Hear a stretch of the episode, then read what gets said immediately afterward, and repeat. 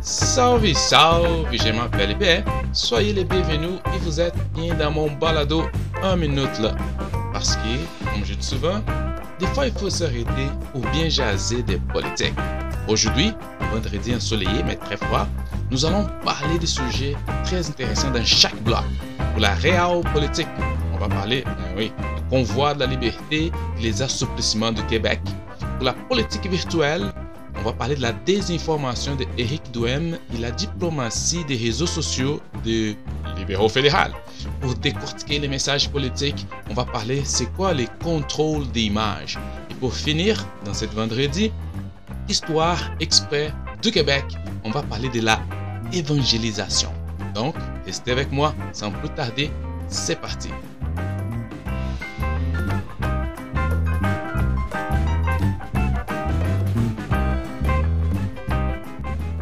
Réal politique. Donc, convoi de la division, convoi de la liberté, convoi de la chicane, convoi des radicaux, peu importe, c'est à vous de choisir. Le fait, c'est que ça n'a pas pris beaucoup de temps pour que les politiciens récupèrent cet événement. Le gouvernement fédéral a annoncé euh, en novembre 2021 que les camionneurs canadiens traversant aux États-Unis devraient être vaccinés ou faire face à une quarantaine de 14 jours. Ça, c'était la décision de M. Trudeau. M. Trudeau, il n'a pas non plus l'intention de reculer sur sa façon de faire les choses. Donc, on a vu apparaître cette initiative organique à la base du convoi de la liberté qui se dirige vers Ottawa. Ils vont, on est vendredi, puis ils vont arriver euh, euh, samedi. On va voir que ça se passe. Là, beaucoup de choses se passent à ce moment-là. Et les conservateurs, ben oui, ils sont en manque de, de jus pour parler. Ils ont sauté sur l'occasion avec la thèse de la rupture des stocks dans les marchés, que ça va être les chaos. Mais tout ça, il faut mettre dans le contexte parce qu'il y a plein d'experts qui disent que c'est pas vraiment comme ça, puis on n'a pas une rupture comme ça. Il y a beaucoup de narratifs, beaucoup de messages des conservateurs, mais c'est pas tout à fait vrai. Puis on a vu sur les réseaux sociaux des figures très importantes au niveau des partis conservateurs du Canada, comme M. Andrew Scheer, euh, M. Pierre Poilièvre et d'autres qui ont démontré son appui au convoi, qu'ils ont vraiment fait leur voix, puis d'aller parler pour les autres, puis dit que ça, c'était dangereux. Puis au même temps, en même temps, Il y a d'autres de députés conservateurs qui sont un peu inquiets avec certaines figures radicales qui gravitent autour de ce convoi-là. Et d'autres sont plus prudents dans les, rangs conservateurs. Et parce que surtout qu'à sa tête, ce, ce mouvement-là, on voit des gens un peu euh, suspects c'est limite, c'est très délicat. On a aussi, on a vu qu'il y a les militants albertains Patrick King, qui est le cofondateur du mouvement Wexit Canada, qui on sait que c'est une organisation politique qui milite pour la séparation des provinces de l'Ouest du reste du Canada. Il défend, dans d'autres choses, euh, ouvertement, on peut voir dans ses réseaux sociaux et ses propos, euh, la thèse du grand remplacement, la thèse du génocide des Blancs, qui on sait tous, c'est des, des théories complot selon laquelle les Blancs sont remplacés secrètement partout en Occident par des musulmans. Donc, juste pour connaître un connaître un peu le personnage. Puis ça, c'est dangereux. Ça, c'est dangereux parce que les conservateurs, et ils sont, qu'est-ce qu'ils sont en train de faire quand ils s'allient ces jeunes mouvements? Ils, donnent juste la munition à Justin Trudeau, OK? Qui va faire encore une fois, comme on a vu, une caricature des conservateurs telle qu'on a vu pendant les élections. Puis il renforce cette idée des conservateurs qui ont la, la mentalité fermée, qui sont toujours liés à la théorie du complot. Tout ça, c'est très dangereux pour les conservateurs. Puis sans mentionner aussi, on a un côté financier dans tout ça une campagne de source-financement a été lancée sur la plateforme GoFundMe. Euh, qui c'était euh, au début pour couvrir les frais de convoi. Il a récolté, récolté jusqu'à date plus de 6 millions de dollars à date. Donc c'est beaucoup, beaucoup d'argent. Puis par curiosité, je suis allé au site GoFundMe juste pour voir un peu parce que tu peux faire une recherche sur les top donations. Et quand tu vois, écoute, il y a beaucoup d'argent qui a été mis là-dedans. Tu vois des gens qui ont mis 15, plusieurs 15 000, 13 000, 10 000. Donc, ça, fait, beaucoup d'argent, puis ça fait jaser. Puis tu vois, tu as aussi les noms des gens qui font ça. Donc, euh, entre ces super donateurs, tu fais une recherche euh, vite vite sur l'internet, tu vas voir qu'il y a un certain Jodhivir Singh Daliwal qui l'a donné 13 000. J'ai pris son nom, j'ai mis sur les Google, puis ça me donnait un, reportage euh, de M. Daliwal qu'il est accusé de voir des faits causant des lésions corporelles. Surtout qu'il mentionne dans le même reportage qu'il est marié à la sœur de la femme du chef de NPD Yak Meeting. Donc, c'est sûr, on ne peut pas faire ici on ne peut pas faire la culpabilité par association, mais ça va jaser des politiques pendant les parties de famille avec M. Singh. Puis dans ce convoi-là, on retrouve de tout. C'est ça, c'est ça qu'il faut garder en tête, qu'on retrouve de tout. Et quand les conservateurs décident de s'allier avec ça, peut avoir l'effet négatif parce que tu n'as pas de contrôle qui est là-dedans. Il y a plein de gens qui ont de ras-le-bol mm, avec les mesures sanitaires, mais tu trouves de toutes sortes de personnes là-dedans. Surtout avec un risque très imminent de dérapage. C'est ça que quand tu mets de gens ensemble avec ça, puis ça peut monter très très vite. Et on fait affaire avec un groupe avec plusieurs des frustrations. La frustration, c'est très compliqué parce qu'il y a plein de gens qui sont frustrés contre les mesures sanitaires. Puis tu colles à ça un message haineux, donc ça peut mal, mal virer. Surtout que on, euh, pour les conservateurs, je n'ai pas trop compris leur euh, idée d'en s'allier à ça, certains députés, parce que les caméras vont être là. On sait que les médias cherchent les nouvelles, puis qu'ils vont, tout le monde va couvrir ça. Ça va être l'événement de, de, le week-end. Puis ils seront là pour voir les députés conservateurs, qui va prendre des photos avec qui, s'ils vont sortir des photos avec des complotistes, des anti-vax, des radicaux. Donc, ça, ça va être très intéressant de voir comment l'angle que les médias vont sortir pour les députés conservateurs. Donc, c'est un gros risque qui joue là-dedans. Puis, entre autres choses, on voit certains médias qui font des parallèles avec ce qui s'est passé au Capitole le 6 janvier de l'année passée, mais je n'aime pas vraiment cette parallèle parce que c'est un événement qu'il faut mettre en contexte, tout ce qu'on a vu. C'est risqué, oui, c'est très risqué, mais je pense pas qu'on peut faire les mêmes genres de parallèles parce que cet événement, événement qu'on voit de, de camionneurs qui se dirigent vers Ottawa, il dit que c'est un événement organique, ok? Sans, il a difficulté qu'il n'y a pas un leadership. Je sais pas c'est qui, à qui tu si les médias veulent parler avec une porte-parole, il n'y a pas un leadership défini. Ils n'ont pas un agenda clair. Si tu vois un peu, euh, il y a des tout. Des gens qui sont contre, euh, la vaccination, d'autres sont contre les passeports vaccinaux, d'autres sont contre les mesures sanitaires, d'autres sont contre euh, les, groupes de Trudeau. Il y a des gens qui veulent carrément enlever Monsieur M. Trudeau d'Ottawa. De, Donc, tu vois des tout qui, qui, qui, qui a été composé des, des radicaux, des, des gens qui sont vaccinés aussi, des opportunistes. Donc, qui ne sont plus capables, des gens qui sont plus capables des mesures sanitaires. Donc, on peut des tout. Puis, j'ai juste une bémol quand les gens disent Ah, c'est un mouvement organique. Puis, ça me fait penser souvent au phénomène astroturfing. Astroturfing, pour les, ceux qui ne connaissent pas, c'est un similitantisme. C'est très populaire. C'est une chose qui s'est planifiée ou orchestrée avec des techniques de propagande utilisées à des fins publicitaires ou politiques qui font qui ont pour but de donner une fausse impression d'un comportement spontané d'une opinion populaire sur l'Internet. Donc, des fois, on sait que surtout avec les, montants qu'on voit qu'ils ont euh, être capables de ramasser plus de 6 millions de dollars, c'est pas vraiment un mouvement organique qui on peut se fier en sachant. Oui, c'est ça. Il y a plein de gens qui sont dans le bol, on, comprend, mais il y a aussi des opportunistes qui ont commencé à graviter alentour de tout ça. Puis c'est sûr qu'on va voir des, députés euh, du Parti conservateur, des gens qui vont essayer de profiter. Une chose, c'est clair, ils vont faire beaucoup de bruit. Ils font déjà, ils sont en train de partir, puis qu'on voit les gens qui disent que ça, c'est un mouvement historique. Ils vont faire beaucoup de bruit. Ça va être. Mais à mon avis, ça va être un coup d'épée dans l'eau parce que c'est difficile quand tu vois un mouvement comme ça qui n'a pas de leadership, un mouvement qui n'a pas d'agendas à arriver plus loin que ça c'est très difficile. Il ne faut pas juste euh, penser à ça. J'ai déjà parlé dans un autre euh, podcast, dans un autre balado ici, comment ça se fait, comment les techniques pour qu'un événement puisse grandir puis continuer à avoir l'espace? Sinon, ça va être fini comme un coup d'épée dans l'eau, ça va faire beaucoup de choses, surtout quand les médias vont. Il y a certains déjà qui sont en train de dissocier de ces mouvements des camionnettes. Donc, c'est pas vraiment une chose organisée qui peut avoir l'avantage. Mais c'est sûr qu'il va faire beaucoup de bruit. M. Euh, Trudeau, il, prend ses ses réserves, tout ça. Mais il ne faut pas juste changer, parce que les, les tout c'est intéressant de voir qu'il ne faut pas juste changer les mesures au Canada. Parce que les mêmes mesures qui sont en place au Canada sont aussi en place aux États-Unis. Puis qu'est-ce qu'ils vont faire après? Même, mettons, dans, dans, dans, leur rêve, dans leur wish list, qui mettons que M. Legault, M. Trudeau il change ça, mais il va falloir changer aussi aux États-Unis. Donc, c'est la même règle, ça fait partout. Donc, c'est très compliqué. Ça fait beaucoup de gens parler, ça fait du bruit, mais j'ai mes doutes que ça va aller plus loin que ça. Mais en tout cas, on va suivre ça. Ça va être sûr, sûr, sûr que ça va être l'événement de week-end. Tout le monde va parler de ça, tout le monde va couvrir ça, tous les médias vont être là. Mais on voit déjà, pour ceux qui suivent euh, sur les réseaux sociaux, c'est un autre niveau. Puis dans la télé aussi, des reportages, des interviews que tu vois. Les gens ne savent pas trop qu'est-ce qu'ils font là. Ils veulent vraiment faire du bruit.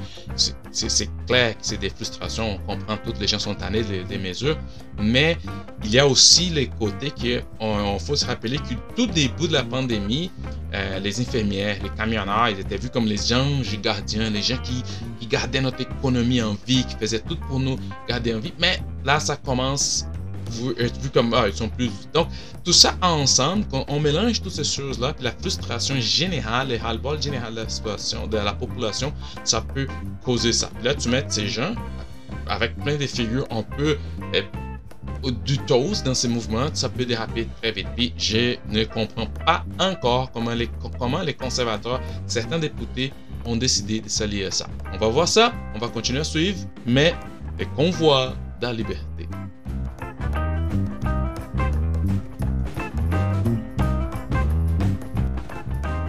Notre deuxième sujet pour notre réel politique, c'est François Legault assouplit les mesures. Donc, mais la première question qu'il faut se poser, c'est avait-il vraiment les choix? Avait-il vraiment le choix de ne pas bouger? Et la réponse, c'est non. Ça me vient en tête surtout un, carton euh, de Y qu'on a vu sur le, sur le euh, page de Journal de Montréal. Quand tu vois la pâtissière de Jonquière qui frappe la face de M. Legault avec une patte, puis elle est vraiment fâchée. Donc, ça donne un peu l'idée de qu'est-ce que ça se passe des ball général. Puis on voit, on a vu M. Lego qui a annoncé que là, on va pouvoir se rencontrer deux bulles familiales ou quatre personnes. Les restaurants aussi vont pouvoir avoir quatre personnes sous table, de la même famille, de la même boule. La salle à manger seront limitées à 50%. Donc, ça commence, ça commence vraiment une, une certaine ouverture. Même si Lego c'est sûr qu'il a senti beaucoup, beaucoup de pression de partout. On sait bien euh, que les gens qui sont dans certains comtés, leurs députés, ils reçoivent des appels partout en disant comment ça va se passer, quand ils vont ouvrir, comment on va avoir plus de liberté. Puis toutes ces choses-là, ça arrive au bureau de M. Euh, Legault. On a aussi, on a vu M. Euh, Ford euh, en Toronto qui commence à, ouvrir, à présenter un calendrier d'ouverture. On a aussi au Royaume-Uni M. Boris Johnson qui dit, écoute, il va commencer à enlever toutes les mesures, puis ça va être la vie free for all. Mais il faut faire mettre les choses en contexte ici. On sait que Miss, Boris Johnson, il a beaucoup de problèmes par rapport à ses parties pendant la pandémie qu'il était là-bas. Donc, il s'achauffe pour lui. Il, a beaucoup de choses là-dedans. Puis, on a d'autre côté, on a M. Ford qui il y a des élections qui s'approchent. Donc, il a aussi ces contextes parce que les politiciens, on sait, ils regardent toujours la prochaine élection. C'est pour ça qu'ils commencent à ouvrir certaines choses. Mais encore là, M. Legault n'avait pas beaucoup de choix. Puis on va se remettre aussi dans les contextes ici au Québec. Si on prend les phrases de M. Legault, on va, on partir de ces phrases à lui.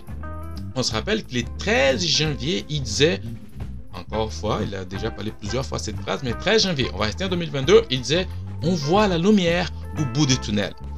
Le 18 janvier, quelques jours après, Christian Doubé, ministre de la Santé, disait on n'est pas on est encore dans la tempête. Le 20 janvier, M. Legault revient encore et dit ça dépend à quelle distance est la lumière au bout du tunnel. Il est 25 janvier, donc tu vois, presque une semaine après l'autre, il disait M. Legault on est sorti du tunnel, mais les trains, les trains de la santé est magané. Discours politique à part, on comprend comment ça fonctionne. On sait, tous, on sait, les gens, on, est d'accord qu'on n'a pas encore sorti du bois. C'est très difficile. Il y a encore beaucoup de choses à faire. On parle des délestages. On, sait, on connaît les manques de professionnels de la santé dans les hôpitaux. Les blocs opératoires sont débordés. La liste d'attente pour avoir accès à des soins en santé mentale est longue. Bref, on est encore dans les tunnels. Même si le go il va jouer cette carte, c'est correct, c'est son rôle. Mais il fallait faire quelque chose. Il ne pouvait pas, ne, il ne pouvait pas ne pas bouger. Il fallait bouger, il bougeait vite. Donc il a présenté ça parce qu'on sait que les gens commencent à décrocher. quand la, la société commence à décrocher, c'est très dangereux car on voit de plus en plus que des mesures sont de moins en moins suivies de façon générale. Si tu vas euh, n'importe où, les séries, tu vois, euh, n'importe où tu vois, la pharmacie, tu vois que les gens sont tannés. Les gens portent plus les masques comme avant, les gens se lavent plus la main comme avant. Puis on sait ça, puis il y a déjà des, des sondages qui sont sortis sur cet effet-là. Donc, ils ne pouvaient pas trop faire d'autres choses qui ouvrent un peu, donner un peu de lousse à la société. Mais les problèmes de tout ça, ce sont des faux espoirs. Je crois que M. Legault, euh, qui donne tout le temps, de temps en temps, euh, ces gens de faux espoirs, puis on se rappelle tout, dans d'autres, là, qui a déjà dit, mais plus récemment, les parties de Noël, c'était vraiment une commande politique. Il avait, ah, j'aimerais avoir une partie de Noël avec, 25 personnes, puis après, M. Arruda dit, oui, oui, on va, on, trouver le nombre de vins correct, on a vu qu'on a fini tout le monde dans sa propre boule. Donc ça, c'est très dangereux, cette fausse espoir, puis l'effet yo-yo qui ça se joue parce que l'effet yo-yo, il fait juste augmenter, augmenter la grogne générale. Il augmente la perte de crédibilité envers le gouvernement. Plus tu joues yo-yo, c'est beaucoup plus difficile. Les gens parlent beaucoup de prévisibilité. Oui, c'est difficile parce que c'est une pandémie. Personne n'était à jouer là-dedans. C'est la première fois. Et on va, on apprend, mais après la cinquième vague, il faut faire mieux. Il faut faire on, peut on plus mieux pour qu'on donne les minimums de crédibilité. Parce que si on n'a pas ça, ça ouvre la porte pour d'autres parties de Juncker. On, on s'entend qu'il y a d'autres qui vont dire, écoute, ça, on va, ça, va, ça va augmenter la pression, puis on voit de plus en plus que la population appuie les, les choses comme ça. Les, les actes comme la, la de Juncker, on voit qu'elle, dans une journée, toute son histoire était vendue parce que la population appuie. Puis on ne parle pas des complotistes, on ne parle pas des gens qui, qui, veulent faire. Non, ce sont des gens qui sont doublement vaccinés, des gens qui ont suivi toutes les règles, des gens qui. Donc ça, c'est dangereux parce qu'ils ouvrent la porte à ces gens des, des désobéissances. On voit déjà des gyms, il y a des gyms, des propriétaires des gyms qui disent qu'ils vont ouvrir dimanche parce qu'ils veulent aussi ouvrir, qu'ils sont tannés, qu'ils ont besoin de. Puis après ça, on voit des camionneurs. Donc, c'est ça commence à, démontrer une perte de contrôle général. Puis là, c'est très, très compliqué pour le gouvernement. Il faut faire quelque chose. Mais, histoire courte, on va voir comment M. Legault, qui aime jouer les pères de la famille, il, aime ça, de faire son style père de famille, qui connaît tout le monde, qui écoute tout le monde, qui va couper le pouvoir en deux. Mais on va voir comment il va réagir si jamais il faut resserrer les mesures, parce qu'on sait que d'autres variants vont venir, on sait que d'autres choses s'en viennent, c'est pas encore fini. Donc, il va falloir penser vraiment vite parce qu'après cinq vagues, il faut faire quelque chose. Et si d'autres recommandations de la santé publique vont, vont être contre sa volonté personnelle, ça, ça va jouer beaucoup, surtout dans une année électorale pour la CAQ qui est encore dans le sondage, avec une, baisse très timide, mais il, mène encore dans le sondage. Et ça va être aussi une grosse tête pour le nouveau euh, le nouveau commissaire Boileau, qui est le nouveau représentant de la santé publique, pour voir, parce que ça c'était beaucoup une question de savoir et c'est quoi la différence entre les côtés politiques et les côtés scientifiques à cause de M. Arruda. Donc, bref, avec ces ras-le-bol général, avec tout ce qu'on voit, les pâtissiers, les jeans, les camionneurs, comment que le Québec va réagir, comment M. Legault va réagir, ceux qui aiment faire les pères de famille, avec tout ça, sans, sans attaquer encore les, les tissus sociaux qui est déjà très, très, très, euh, très faible à ce niveau-là. Donc, on va voir, monsieur Lego, comment va se passer pour ne pas avoir une autre tiers de Juncker pour le faire la morale.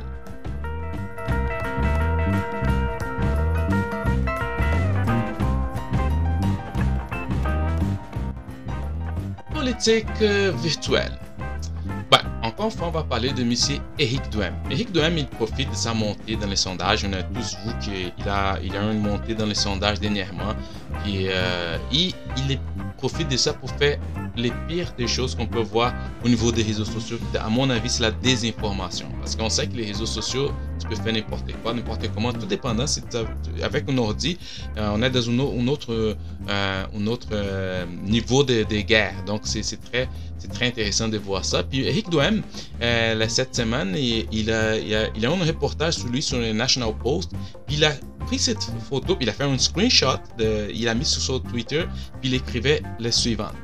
Même la presse anglophone de Toronto invite les gens à prendre la montée du Parti conservateur du Québec au sérieux. Là, tu vas, wow, hein, National Post, ok, c'est un journal avec beaucoup de crédibilité. Puis on lit Quebec's Reborn Conservative Party must be taken seriously. Tu dis, wow, mais encore une fois, tu lis ça dans les fils de Twitter de M. Douem. Puis c'est quelque chose qui en traduction rapide, il dit les partis conservateurs le Parti conservateur renaissant du Québec doit être pris au sérieux. Dis comme, oh, ok, ok, dans le National Post, comment c'est vraiment regarder ça, c'est quelque chose d'intéressant. Par contre, par contre, par contre, on n'est pas cave à temps plein. Les gens ont déjà appris comment ça fonctionne. Ça, c'est du populisme one, tu comprends? On, a tous vu Trump, on, a tous, on connaît tous Trump, Bolsonaro, tous ces populistes par tout le monde.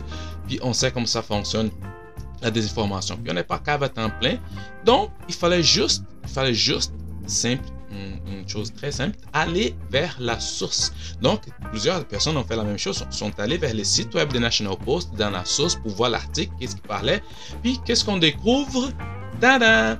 Monsieur Douem, il a coupé la description de l'article. Une partie qui disait Unfortunately, the party's new leader has chosen the same populist tactics that made him a star of a trash radio. Donc, ça veut dire, malheureusement, malheureusement, le nouveau chef du parti a choisi les mêmes tactiques populistes qui ont fait de lui une star de la radio poubelle. Donc, faut le faire. Hein. Il, faut vraiment Il faut vraiment prendre des gens pour des caves pour penser que personne va aller à la, source pour vérifier qu'est-ce qu'il avait dit. Mais peut-être il suffit dans la capacité limitée de certains de ces militants que des gens qui vont les juste les manchettes on dit waouh ils vont commencer à partager les nouvelles mais aujourd'hui on sait que tout le monde sait qu'entre les manchettes et l'article il y a un clivage énorme parce que c'est pas les journalistes qui avaient écrit le, l'article qui va donner les manchettes. Ça, ça passe pour notre bureau, puis c'est pas comme ça que ça fonctionne. Donc, M. Douem, je pense qu'il pense que tout le monde,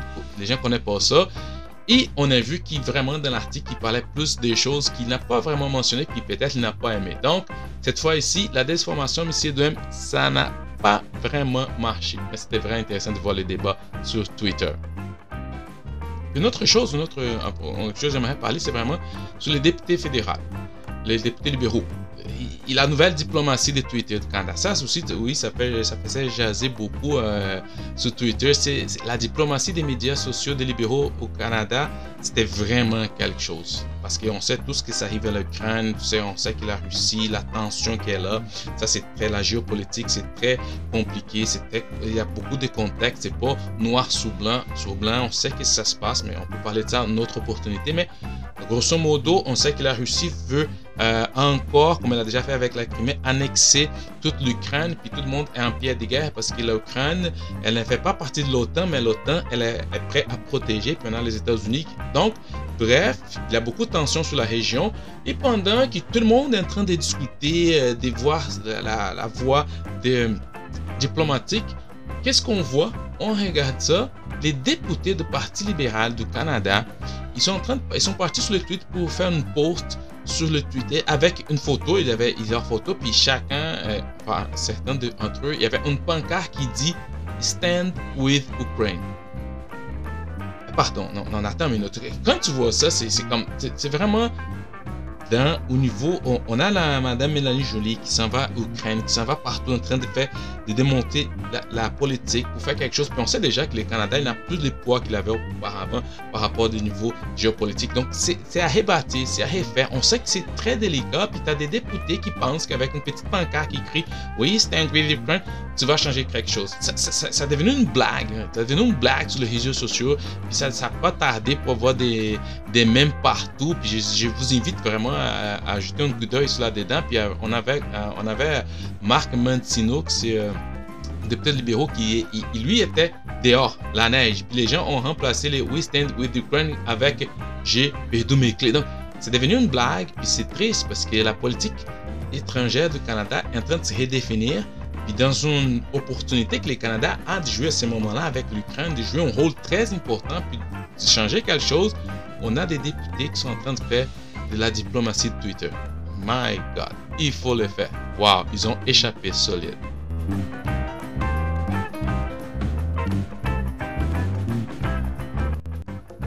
Dans notre troisième bloc, décortiquer la politique, je vais parler de la personnalisation, personnalisation de la politique. On sait que les règles avec l'arrivée des médias des masses a transformé la communication politique. On vit dans l'ère de la personnalisation des politiciens. Il faut aujourd'hui humaniser les politiciens. Les gens essayent vraiment de démontrer aux gens, aux, à la société, que les politiciens sont pas les machines qu'on voit avec des de, gravates, les femmes toutes carrées qui parlent toutes avec les lignes euh, préfaites. Donc, ils essayent aussi de donner un peu de humanisation. Puis ça, ça vient de ce qu'on appelle la personnalisation de la politique. Pourquoi que ça, ça arrive Il y a certaines choses qui font que ça, ça arrive. La première chose, c'est avec l'arrivée de la télé. C'est simple comme ça. Avec l'arrivée de la télé, les politiciens sont davantage dans nos maisons.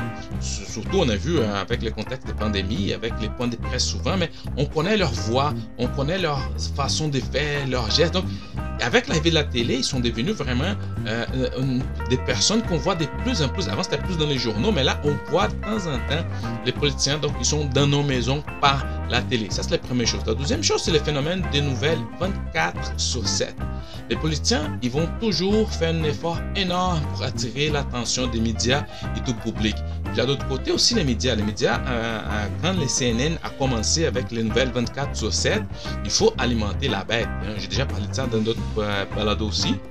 Mais il faut vraiment tout le temps avoir quelque chose à sortir, quelque chose à sortir. Puis ça met une pression énorme sur les médias. Puis là, ils trouvent dans les politiciens cette opportunité. Mais tu peux pas juste montrer les politiciens qui est là carré comme ça. Puis les stratèges des politiciens vont essayer de humaniser les politiciens pour qu'ils puissent attirer l'attention des médias aussi et du public.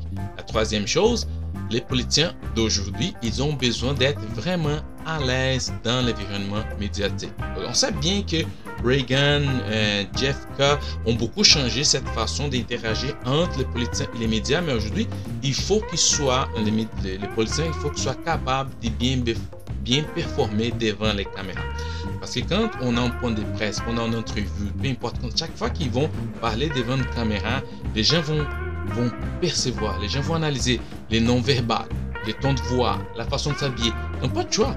Aujourd'hui, c'est comme ça que ça fonctionne. Donc, euh, les politiciens qui veulent vraiment euh, aller euh, vers la politique, si tu n'es pas capable de performer au niveau médiatique, c'est comme ça que ça fonctionne. Il faut bien performer. Il y en a beaucoup de. C'est pour ça qu'on voit beaucoup, beaucoup, beaucoup de fois des, des gens qui sont spécialistes en préparer les politiciens pour ça. Puis tout ça, tout ça, ça génère ce qu'on appelle la stratégie de image control ou les contrôles d'image. C'est la présentation du candidat dans son ambiance privée, plus relax, plutôt que dans les lieux euh, qui sont dans, l'Assemblée nationale, en train de, dans leur environnement, politique, ils sont en train de parler vraiment des politiques. Donc, les stratèges ont découvert que les contrôles d'image aident beaucoup, beaucoup les politiciens dans ce niveau-là. Puis, pour donner un exemple, je vais utiliser notre premier ministre du Québec, M.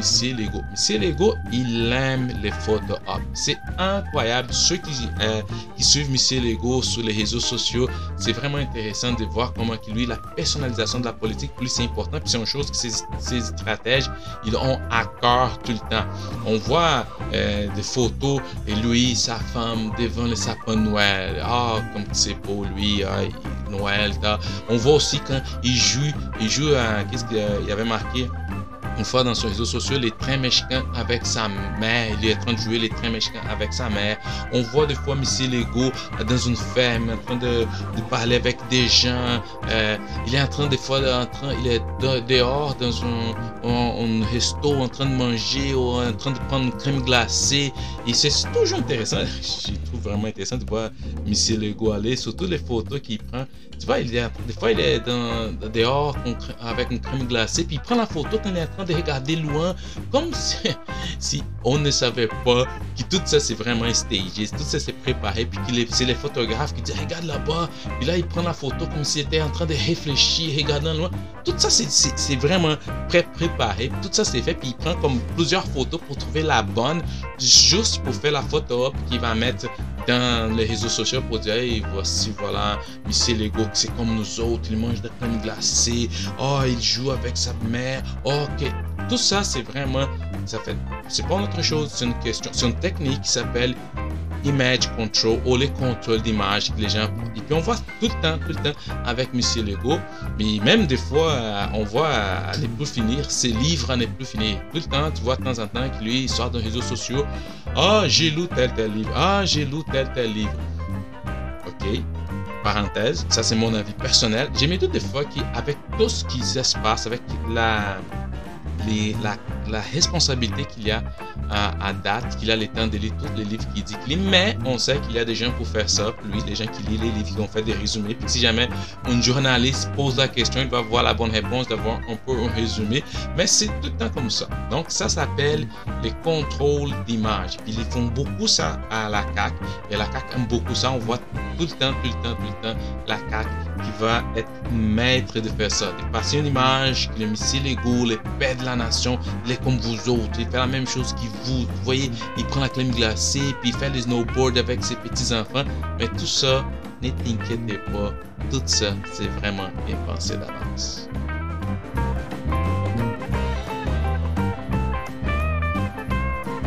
Et pour finir, cette vendredi, on va parler d'histoire exprès du Québec. On va parler rapidement de l'évangélisation. C'était quoi ça?